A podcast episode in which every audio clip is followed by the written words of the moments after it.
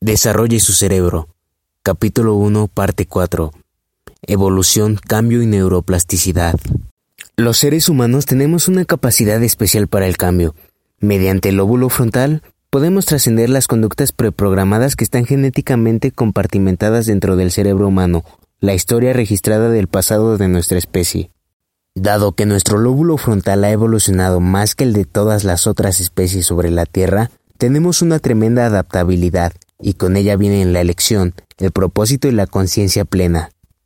Poseemos una piecita avanzada de biotecnología, la cual nos permite aprender de nuestros errores y defectos, recordar y modificar nuestra conducta de modo que podamos hacer un mejor trabajo en la vida. Es cierto que una gran parte del comportamiento humano está preestablecida genéticamente. Todas las formas de vida están preordenadas para hacer lo que expresan genéticamente, y debemos aceptar que mucho de lo que somos como seres humanos está predeterminado por nuestros genes. No obstante, no estamos condenados a vivir nuestra existencia sin contribuir con alguna forma de obsequio evolutivo para las generaciones futuras. Podemos sumar algo al progreso de nuestra especie aquí en la Tierra, porque, a diferencia de otras especies, en teoría tenemos el hardware para desarrollar nuestras acciones en una vida. Las nuevas conductas que llevamos a cabo brindarán nuevas experiencias que deberían ser codificadas en nuestros genes, tanto para el presente como para la posteridad. Esto nos lleva a considerar lo siguiente. ¿Cuántas experiencias nuevas tuvimos en los últimos tiempos? La ciencia de la biología molecular está empezando a investigar el concepto de que, dadas las señales correctas, nuestros genes son tan cambiables como nuestras células cerebrales. La pregunta es, Podemos brindar el tipo correcto de estímulo a las células de nuestro cuerpo, ya sea química o neurológicamente, para abrir su gigantesca biblioteca de información genética latente todavía sin uso? En otras palabras, al manejar nuestros pensamientos y reacciones, podemos hacer intencionalmente que el elixir químico correcto conduzca al cerebro y al cuerpo de un constante estado de tensión a un estado de regeneración y cambio?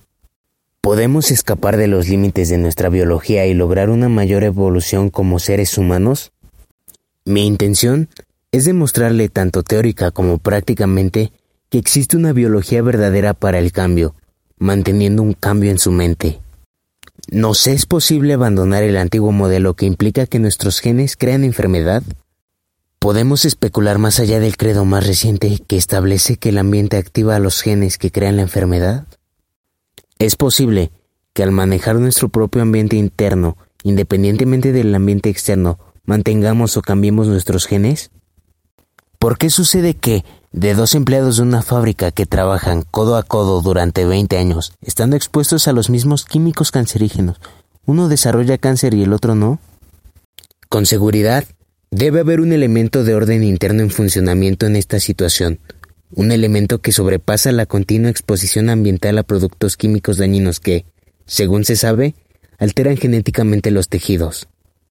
Un corpus creciente de conocimiento apunta a los efectos del estrés en nuestro cuerpo. Vivir con estrés es vivir en un estado primitivo de supervivencia, que es común a la mayoría de las especies. Cuando vivimos para sobrevivir, limitamos nuestra evolución, porque los químicos del estrés siempre impulsarán a nuestro cerebro, el gran pensador, a actuar en el nivel de sus sustratos químicos. Las sustancias químicas del estrés son los revoltosos que empiezan a alterar nuestro estado interno y aprietan el gatillo del colapso celular. En este libro examinamos esos efectos en el cuerpo. Es el exceso no de estrés agudo, sino del estrés crónico a largo plazo lo que debilita nuestros cuerpos. Mi objetivo es que aprenda acerca de los efectos del estrés en el cuerpo, de modo que se cree en usted un nivel de autoconciencia que haga que se detenga y se cuestione, ¿este alguien o algo en verdad vale la pena de estresarse? A menudo, es como si no pudiéramos acudirnos estos estados internos de conmoción emocional. Nuestra dependencia de esos estados químicos nos llevan a experimentar confusión, infelicidad, agresión y hasta depresión, por nombrar solo algunos efectos. ¿Por qué nos aferramos a relaciones y trabajos que, en el plano lógico, ya no funcionan? ¿Por qué nos cuesta tanto modificarnos y cambiar nuestras condiciones de vida? Hay algo en nosotros que nos lleva a actuar de este modo. ¿cómo logramos soportarlo día tras día? Si las condiciones de nuestro trabajo nos desagradan tanto, ¿por qué no buscamos otro? Si hay algo de nuestra vida personal que nos produce sufrimiento, ¿por qué no lo cambiamos? Hay una rotunda respuesta para nosotros. Elegimos permanecer en las mismas circunstancias porque nos convertimos en adictos al estado emocional que producen y a los químicos que provocan ese estado de ser. Por supuesto, sé por experiencia que el cambio de cualquier tipo es difícil para la mayoría de la gente. Una gran cantidad de personas permanecen en situaciones que las hacen infelices, sintiendo que no tienen otra alternativa más que sufrir. También sé que muchos elegimos quedarnos en situaciones que producen esa especie de estado atribulado de la mente que nos atormenta durante toda la vida. Que elegimos es una cosa, pero que elegimos vivir de esa manera es otra.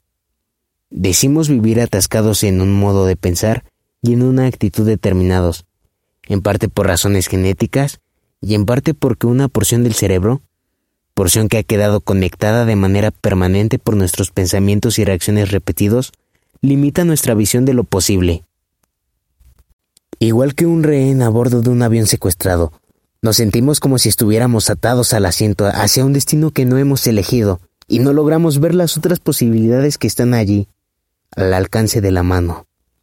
Recuerdo que cuando era niño, mi madre solía referirse a una de sus amigas como el tipo de personas que no era feliz, a menos que fuera infeliz. Recién en los últimos años, cuando estudié con toda intensidad el cerebro y el comportamiento, en verdad comprendí a un nivel fundamental bioquímico y neurológico a qué se estaba refiriendo. Esta es una de las razones por las cuales escribí este libro. El título Desarrolle su cerebro Quizás apeló a su creencia en el potencial humano, y es probable que usted esté interesado en mejorar. Otra razón probable por la que eligió este libro es que en cierto grado usted es infeliz con las circunstancias de su vida y quiere cambiar.